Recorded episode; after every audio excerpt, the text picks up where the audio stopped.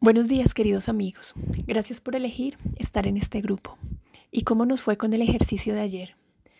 ¿Pudiste liberar mucho espacio para traer cosas hermosas a tu vida? Yo lo hice. La verdad, lo hicimos todos en mi familia y fue algo bien lindo. Descubrí que guardaba muchas cositas que hacía demasiado tiempo no utilizaba y entonces ya tengo mucho espacio para cosas nuevas.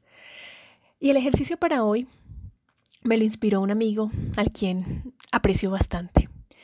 Y la pregunta es, ¿qué pasaría en tu vida si solo por hoy ves y escuchas las noticias o la información que realmente genera alegría en tu vida, que realmente genera gozo?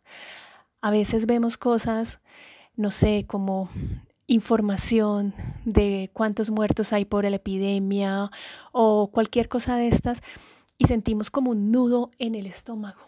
Ahí es momento de preguntarnos, ¿verdad? ¿Realmente si veo esta noticia, eso genera alegría, genera gozo para mí? Si retransmito esta información o este meme en mis redes sociales, ¿eso va a ser de este un mundo mejor? La invitación es mirar no con un filtro de esto es bueno o malo, sino simplemente desde la neutralidad validar esta información. ¿Genera más gozo? No solo para mí, sino para el planeta. Si es así, entonces elige algo que te lleve a, a ser más expansivo, a estar más tranquilo y relajado.